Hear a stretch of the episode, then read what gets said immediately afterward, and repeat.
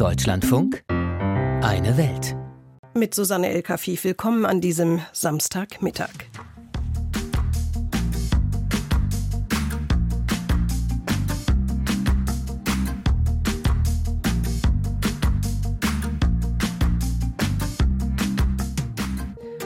Unsere Themen heute im Auslandsmagazin. Venezuela, die Spannungen mit dem Nachbarn Guayana nehmen zu. Der Grund ein Referendum, das Venezuelas Präsident Maduro auf den Weg brachte. Nahost, die Resolution für einen Waffenstillstand in Gaza ist gescheitert. Es gibt weiter Krieg. Marokko nimmt bei allem eine neutrale Haltung ein und dafür gibt es Gründe. Wir blicken nach Mali. Dort ist die Mission der Blauhelme beendet. In der nächsten Woche sollen auch die letzten Deutschen abziehen. Wo steht der Sahelstaat heute? Wir blicken auch nach Indonesien, genauer auf drei junge Frauen, die sich Heavy Metal verschrieben haben. Sie haben entschieden, Islam und Heavy Metal, das passt.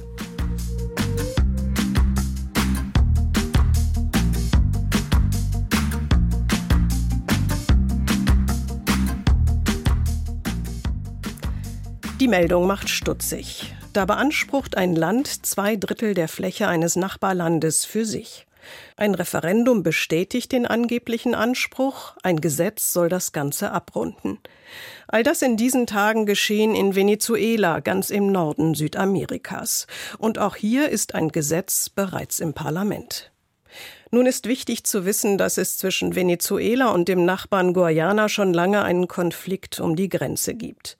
1899 hatte ein Tribunal in Paris das jetzt von Venezuela beanspruchte Gebiet Guayana zugesprochen. Venezuela beruft sich dagegen auf ein Abkommen von 1966 mit dem Vereinigten Königreich. Als der US-amerikanische Konzern ExxonMobil in besagtem Gebiet riesige Ölvorkommen entdeckte, flammte der Konflikt erneut auf. Venezuela, das Land mit den größten Ölreserven weltweit, dieses Land will und braucht noch mehr davon? Oder gibt es für den Gebietsanspruch weitere, womöglich andere Gründe? Anne Dämmer mit den Hintergründen. Wir haben die ersten Schritte einer neuen historischen Etappe unternommen. Wir kämpfen für das, was uns gehört, um das zurückzugewinnen, was die Befreier uns hinterlassen haben. Essequiba, Guyana. Das venezolanische Volk hat sich laut und deutlich geäußert. Dieser Sieg gehört dem ganzen venezolanischen Volk. Venezuelas Präsident Nicolás Maduro rasselt mit den Säbeln, demonstriert kurz nach einem Referendum, das er zur Frage der Annexion abgehalten hatte, stärker. Er präsentierte vor laufender Kamera stolz eine Landkarte Venezuelas mit neuen Außengrenzen. In der höchst umstrittenen Abstimmung haben sich am vergangenen Sonntag mehr als 90 Prozent der Wählerinnen und Wähler für die Teilannexion des Nachbarlandes Guyana ausgesprochen. Die Wahlbeteiligung hat angeblich bei 50 Prozent gelegen Unabhängige Beobachter und die Opposition zweifeln das Ergebnis an. Medien und Bürgerportale posteten Bilder von menschenleeren Wahllokalen. Maria Corina Machado, Gründerin der politischen Bewegung Vente Venezuela und Gewinnerin der Vorwahlen der Opposition, die bei den Präsidentschaftswahlen im nächsten Jahr gegen den autoritär regierenden Nicolás Maduro antreten will, erklärte gegenüber France 24, dieses Referendum war eindeutig ein Mittel, um vom monumentalen Erfolg der Vorwahlen der Opposition abzulenken und Patriotismus zu wecken, Wähler hinter sich zu versammeln. Am vergangenen Freitag hat der Internationale Strafgerichtshof Venezuela angewiesen, jede Handlung zu unterlassen, die die gegenwärtige Lage in dem umstrittenen Gebiet ändern würde. Die eigentliche Entscheidung in dem Konflikt kann noch lange dauern. Das scheint Maduro nicht weiter zu stören. Er kündigte bereits an, dass er die Essequibo-Region per Gesetz zu einer venezolanischen Provinz erklären will. Außerdem hat er den staatlichen Ölkonzern angewiesen, sofort Lizenzen für die Förderung von Erdöl in Essequibo zu vergeben. Der Konflikt spitzt sich wieder zu, nachdem der Ölkonzern ExxonMobil 2015 in dem Gebiet ein Ölvorkommen entdeckt hatte. Vor wenigen Monaten wurde in der Region nun ein weiterer Fund gemacht. Damit werden die Reserven Guyanas auf über 10 Milliarden Barrel geschätzt. Das sind mehr als die Vorkommen in Kuwait oder der Vereinigten Arabischen Emirate. Der Analyst und Politologe Benigno Alacon von der Katholischen Universität Andrés Bello bezweifelt, dass es der Regierung in Caracas vor allem um das Öl geht. Eine gewaltsame Invasion kann er sich nicht vorstellen. Ich glaube nicht, dass es zu einem Krieg kommt, vielleicht ein Scharmützel an der Grenze, aber mehr nicht. Das Ganze hat eher mit innenpolitischen Gründen zu tun. Das Referendum diente als Test für die Mobilisierungsmaschinerie, aber das ging gründlich schief. El referéndum sirvió uno para poner a prueba la maquinaria de movilización. Eso salió mal. In Umfragen hatte Maduro zuletzt nur sehr geringe Zustimmung. Seit Jahren steckt das Land in einer politischen und wirtschaftlichen Krise, leidet unter den Sanktionen der USA. In den letzten Jahren haben fast acht Millionen Menschen das Land verlassen. Am Ende würde sich Venezuela mit der Eskalierung des Konflikts international isolieren, so Alacon.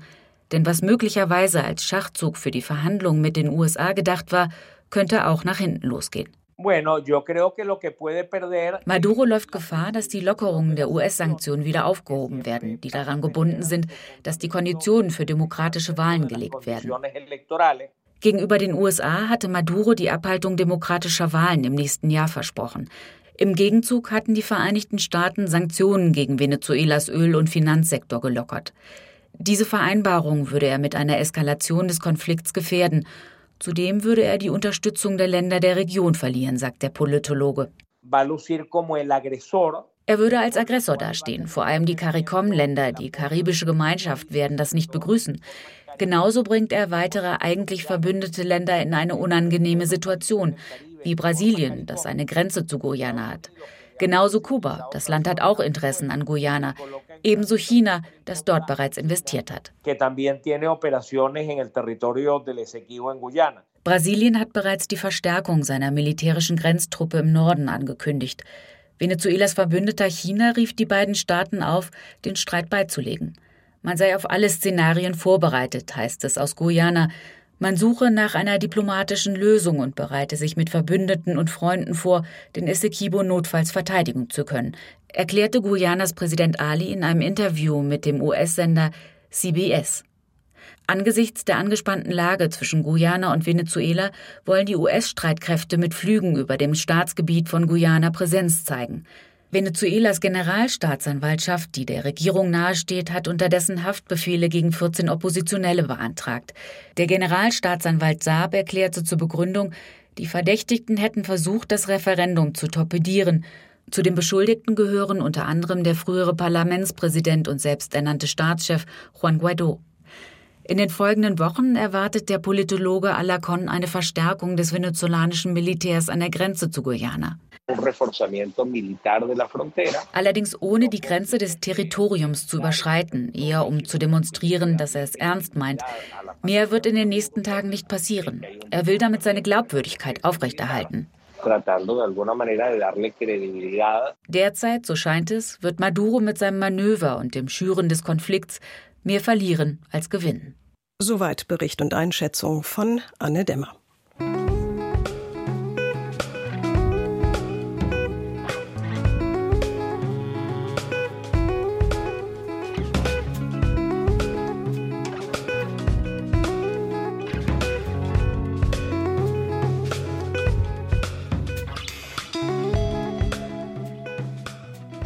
Die UN-Resolution für einen Waffenstillstand in Gaza ist am Veto der USA gescheitert. Die Begründung, die Forderung nach einer sofortigen Waffenruhe sei realitätsfremd, die Hamas wolle keinen dauerhaften Frieden. Noch vor wenigen Tagen äußerten sich ranghohe US-amerikanische Politiker angesichts der hohen Opferzahlen in Gaza so. Hören wir zuerst Vizepräsidentin Kamala Harris. Israel defends itself, it matters how. The United States is unequivocal. International humanitarian law must be respected. Too many innocent Palestinians have been killed. Israel verteidige sich, so Harris. Doch es gehe um das Wie. Internationales humanitäres Recht müsse eingehalten werden. Zu viele unschuldige Palästinenser seien getötet worden. Und Verteidigungsminister Lloyd Austin sagte, würden Zivilisten in die Hände der Feinde getrieben, sich also radikalisieren, mache das aus einem taktischen Sieg eine strategische Niederlage.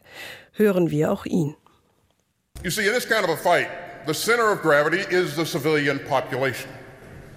And if you drive them into the arms of the enemy, you replace a tactical victory with a strategic defeat. Wir blicken in die arabische Welt. Deren Führer bemühen sich weiter intensiv, diplomatisch und politisch. Insgesamt ist es auf den Straßen überwiegend ruhig, Demonstrationen sind kaum geduldet, zu groß ist die Angst vor Unruhen und einem Flächenbrand. Die sozialen Medien zeichnen ein anderes Bild. Die Abwehr gegen Israel wächst, Positionen verhärten sich. Marokko scheint eine Ausnahme. Anne Bayer erklärt uns warum. Von außen ist sie nicht zu erkennen, die Synagoge in der Medina, der Altstadt von Marokkos Hauptstadt Rabat. Nichts deutet darauf hin, dass sich hinter der grünen Eingangstür mit dem verschnörkelten Gitter eine Synagoge befindet. Auch ein paar Straßenzüge weiter ist offiziell eine Synagoge, doch lassen nur drei Polizisten vor dem weißen Gebäude darauf schließen, dass hier freitags und samstags Juden zum Gottesdienst kommen. Jüdisches Leben in Marokko gibt es und es hat auch eine lange Tradition. Allerdings ist es nur an einigen Orten, wie zum Beispiel auf dem jüdischen Friedhof in Fes oder die aufwendig restaurierte Synagoge in Essaouira für Außenstehende präsent. Denn die heutige jüdische Gemeinde ist sehr klein. Sie zählt knapp 2000 Mitglieder. Die meisten jüdischen Marokkaner leben in großen Städten wie Casablanca, Fes oder Marrakesch. Jackie Kadouche ist der Vorsitzende der jüdischen Gemeinde Marrakesch und Essaouira. Bislang hat er das Zusammenleben mit muslimischen Mitbürgern als sehr positiv empfunden. Wir müssen keine Angst haben, weil wir marokkanischen Juden in einer absoluten Symbiose mit muslimischen Mitmenschen aufgewachsen sind. Unsere Kinder gehen mit muslimischen Kindern in die Schule. und heute, ich kenne niemanden aus meiner Gemeinde, der Angst hat, auf die Straße zu gehen oder in die Synagoge. Kein Problem sans aucun problème. Seit Beginn des Krieges in Gaza haben im ganzen Land Demonstrationen stattgefunden für das palästinensische Volk und gegen Israel, zum Teil auch mit antisemitischen Äußerungen. Auch Jackie Kadouche macht der wachsende Antisemitismus Sorge, aber weniger in Marokko als in anderen Ländern.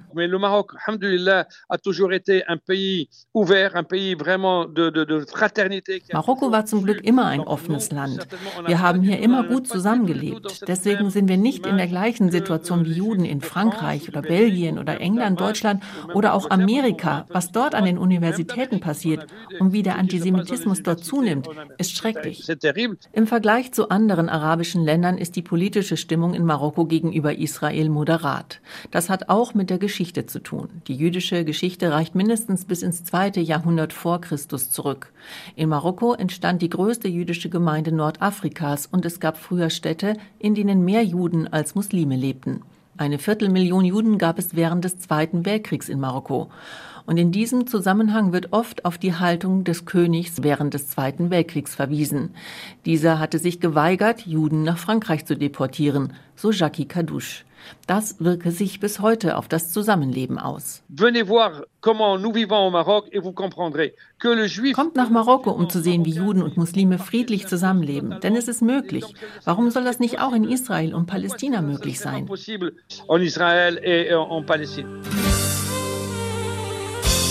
Juden und Jüdinnen prägen das Land in vielen Bereichen und hinterließen ein reiches kulturelles Erbe, wie zum Beispiel die Musik.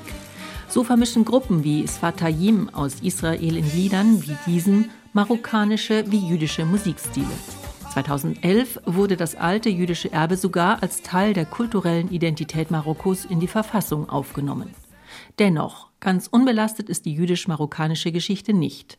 Die meisten in Marokko ansässigen Juden verließen die alte Heimat nach der Gründung des Staates Israel 1948 in Auswanderungswellen, auch aus Angst vor Übergriffen der arabischen Bevölkerung. Das hat zur Folge, dass es in Marokko kaum noch jüdische Menschen gibt. In Israel dagegen heute jeder Zehnte marokkanische Wurzeln hat. So auch der Anthropologe André Levi, der im Süden Israels in der Wüstenstadt Ashkelon lebt und normalerweise zweimal im Jahr nach Marokko reist. Marokko ist seine zweite Heimat. Uh, uh, Bislang nimmt er die Atmosphäre in Marokko als sehr gemäßigt wahr. Ich glaube, das liegt daran, dass hier die Menschen, auch wenn sie wütend sind, nicht gewalttätig werden. Also, wenn ich könnte, würde ich jederzeit wieder nach Marokko fahren. Aber das geht jetzt nicht mehr. Alle Direktflüge nach Israel sind gecancelt. In den letzten zwei Jahren gab es pro Woche sechs Direktflüge. Die Zahl der jüdischen Touristen in Marokko war von rund 50.000 auf über 200.000 pro Jahr gestiegen. Dass sie nun wegbleiben, hat natürlich auch Auswirkungen auf das jüdische Leben, so Jackie Kadouche. À Marrakech, quand nous n'avions pas du tout de restaurant kasher pendant des années, eh bien aujourd'hui. In Marrakesch hatten wir kein einziges koscheres Restaurant. Heute haben wir hier 14 Restaurants. Also hatten wir, denn jetzt sind alle geschlossen. Die Solidarität in der marokkanischen Bevölkerung mit dem palästinensischen Volk ist groß. Aber noch bemüht sich Marokko um eine neutrale Haltung zum Gazakrieg. Anne Bayer war das aus Rabat. Marokko ist nicht das einzige arabische Land, in dem es einst große, gut integrierte jüdische Minderheiten gab, weil sie schon immer dort gelebt haben oder weil sie fliehen mussten vor der Verfolgung in Europa. Doch wie in Marokko hatten die Staatsgründung Israels und die anschließenden Kriege zu Auswanderung oder Ausweisung geführt. Ein immenser Verlust für die Gesellschaften der Region.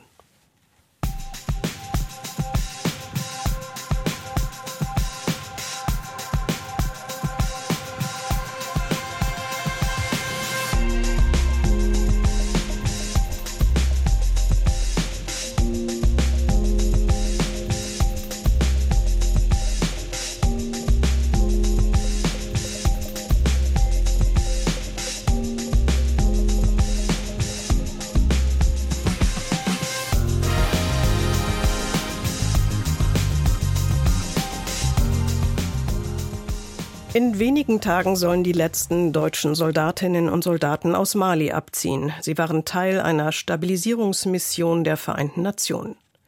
In Europa hatte Frankreich einst den Anfang gemacht. Es war interveniert, als Islamisten den Norden Malis besetzten, hatte weitere Europäer um Hilfe nachgefragt. Das Ganze führte schließlich auch zu besagter Stabilisierungsmission MINUSMA, einem der verlustreichsten Einsätze der Vereinten Nationen bislang. 2021 putschte das Militär in Mali ein weiteres Mal, forderte in diesem Sommer den Abzug aller UN-Truppen. Wo steht das Land heute? Stefan Ehlert mit einem Rück- und einem Ausblick. Februar 2013. Frankreichs Präsident François Hollande erobert die Herzen der Malier in Timbuktu. Gerade erst war die sagenumwobene Wüstenstadt aus der Hand von radikalen Islamisten befreit worden. La France est avec vous. La France est à vos côtés. Kaum hatten französische Truppen ein Bündnis islamistischer Milizen in Mali zurückgedrängt und am Sturm auf die Hauptstadt Bamako gehindert, da trafen die ersten deutschen Soldaten ein. Aus dem, was sich auf dem Papier Malis Armee nannte, sollten sie als Teil einer EU-Mission eine kampfbereite Truppe machen. Doch was mit Transportflügen begann, sowie einer europäischen Trainingsmission, mündete nur wenig später in eine Stabilisierungsmission der Vereinten Nationen, genannt MINUSMA. Sie wurde mit mehr als 17.000 Blauhelmen der größte Militär Militäreinsatz der UN und auch der gefährlichste. Mehr als 300 Angehörige der MINUSMA kamen seit 2013 ums Leben, auch zwei Deutsche. Deutschland war am Ende mit bis zu 1100 Soldatinnen und Soldaten an der MINUSMA beteiligt. Sie erfüllten sogenannte höherwertige Aufgaben, Aufklärung, Kommunikation oder medizinische Unterstützung. Doch nach zwei Militärputschen glaubt die Junta in Bamako, mit Militärhilfe aus Moskau und mit russischen Söldnern radikale Islamisten, Separatisten und kriminelle Banden im Land in Schach halten zu können. Die EU zog deshalb ihre Ausbildungsmission ab. Bald soll auch der Abzug der UN-Blauhelme abgeschlossen sein und in wenigen Tagen soll auch der letzte deutsche Soldat das Land verlassen haben. Fadi Walet Mohamedoun, Sprecherin einer Frauenkooperative im nordmalischen Timbuktu, begrüßt diese Entwicklung. Aus meiner Sicht haben sich die Sicherheitslage und die Wirtschaft verbessert, seitdem die MINUSMA, die Franzosen und die Deutschen abgezogen sind.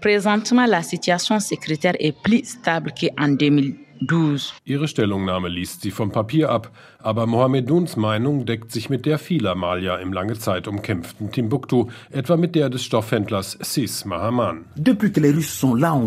Seit die Russen da sind, sehen wir endlich auch mal Ergebnisse. Gerade erst hat die Armee die strategisch wichtige Stadt Kidal im Norden zurückerobert. Die seit August andauernde Belagerung von Timbuktu durch Aufständische scheint vorerst aufgegeben worden zu sein. Erste Lastwagen aus Algerien konnten die Stadt gut 20 Stunden Autofahrt nördlich von Bamako vor kurzem wieder anfahren.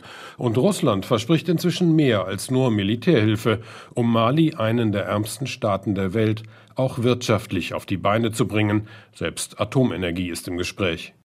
Doch trotz der vermeintlichen Fortschritte bleibt die Sicherheitslage im Land, das dreimal so groß ist wie Deutschland, extrem angespannt. Ob Islamischer Staat oder Al-Qaida, ob Tuareg-Separatisten oder lokale Milizen, vor allem im Norden des Landes sei die Bevölkerung einer andauernden Bedrohung ausgesetzt, sagt der Analyst und Hochschullehrer Amadou Samake in Bamako.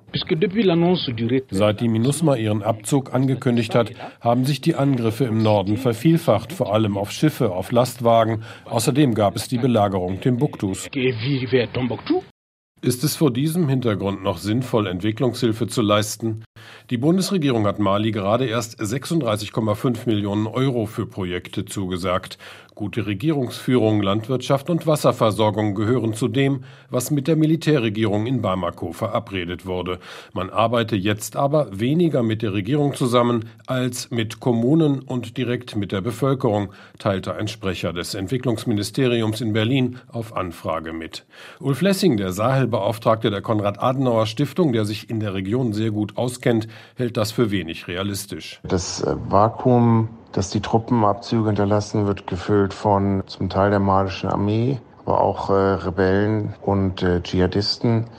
Die, die malische Armee kann nicht Nordmali äh, wirklich kontrollieren. Die Unsicherheit ist viel zu groß für sinnvolle Projekte. Es wird immer mehr äh, humanitär gearbeitet, um irgendwie eine Krise zu lösen, aber kaum noch langfristig ein Landwirtschaftsprojekt oder so. Wie soll man das auch machen, wenn wenn andauernd äh, Islamischer Staat Felder abbrennt. Der Regionaldirektor für West- und Zentralafrika der Deutschen Welthungerhilfe, Mahamadou Issoufou Wasmeier, sagt dagegen, die Folgen des Abzugs der UN-Mission und auch der deutschen Soldaten für die Entwicklungszusammenarbeit ließen sich noch nicht abschätzen. Wir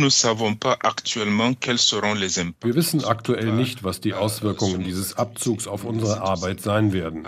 In der Vergangenheit und auch jetzt konnten wir in Mali arbeiten, aber wir als Welthungerhilfe können keine Verbindung herstellen zwischen dem Abzug der MINUSMA und einer Verschlechterung der Sicherheitslage.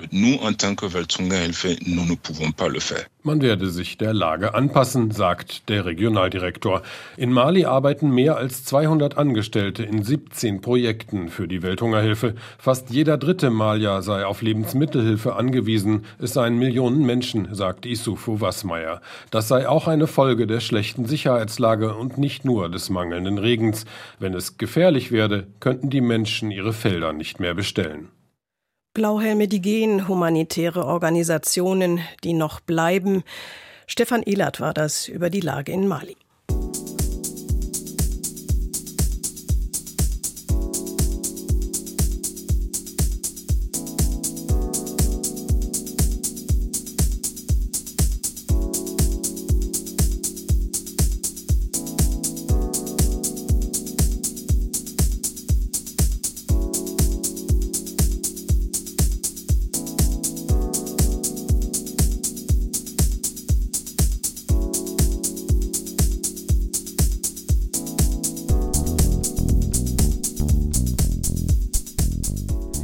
Sie kommen aus einem kleinen Dorf in Westjava, Indonesien.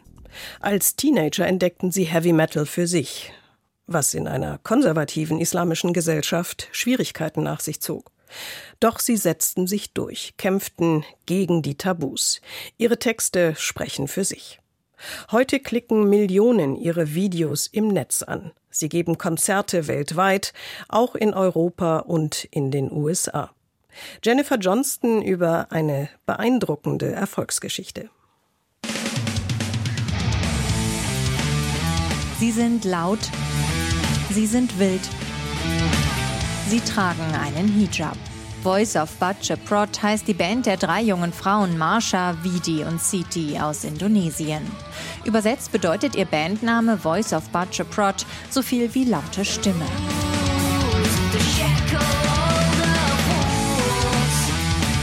Der Islam ihr Kopftuch und Heavy Metal, natürlich passt das zusammen, sagt Sängerin Marsha.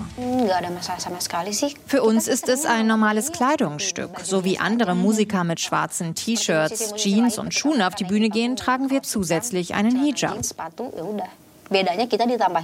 Nachfragen dazu irritieren die 23-Jährige. Das Kopftuch für sie ganz normal. Doch in den sozialen Medien und im realen Leben werden die drei Frauen wegen ihrer Heavy-Metal-Musik regelmäßig angegriffen. Bei einem Auftritt wurde ihnen der Strom abgedreht. Ein anderes Mal wurde Sängerin Marsha ein Stein an den Kopf geworfen. Daran ein Zettel: Hört auf mit dieser Teufelsmusik.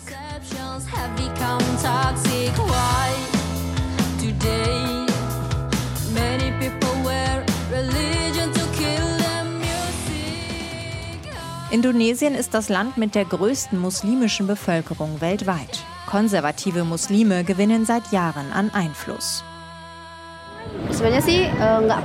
Diese Leute stehen nicht für den Islam. Sie verstehen die Religion nicht. Der Islam ist nicht so zornig. Diese Leute sind aber so laut, dass manche anderswo in der Welt denken, alle Muslime seien so. Das stimmt aber nicht. Es gibt schließlich auch uns.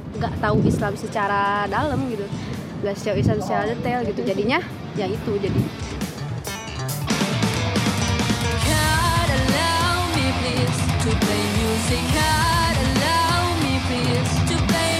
Die Kritik verarbeiten sie in ihrem Song Gott, bitte erlaub mir, Musik zu machen. Mehr als vier Millionen Mal wurde der Song bei YouTube bereits aufgerufen. Es sei eine Liebeserklärung an ihre Kritiker, habe aber nicht geholfen. Ihr erster Song Schulrevolution wurde 2018 ein Hit in den sozialen Medien.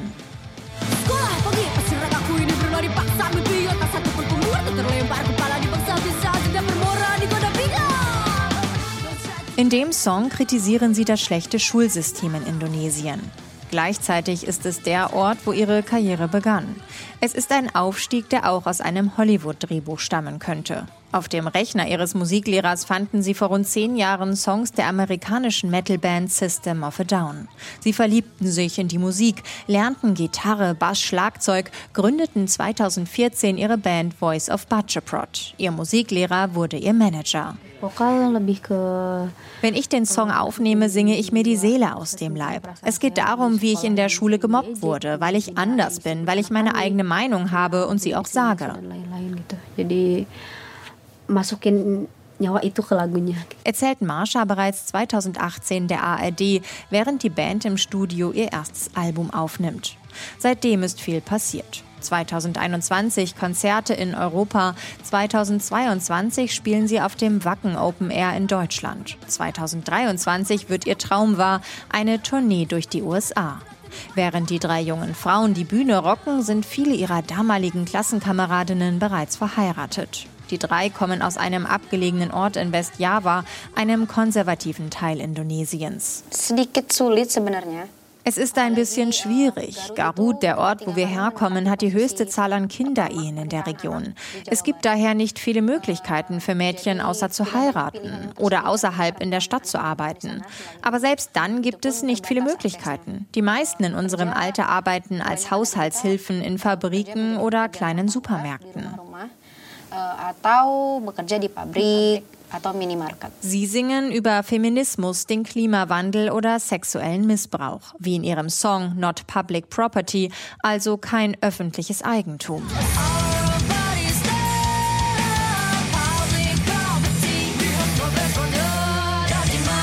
Der Islam sei Teil ihrer Identität, aber eine Privatangelegenheit. Heavy Metal sei ihre Art, Gedanken und Gefühle auszudrücken. Kritik daran wollen sie in Zukunft ignorieren. Just ignore it. Denn wenn du zu viel darüber nachdenkst, macht es dich krank, sagt Marsha. Es sei verschwendete Energie. Die wollen die drei lieber in ihre Musik stecken. Drei ungewöhnliche Frauen aus Indonesien. Das Porträt von Jennifer Johnston.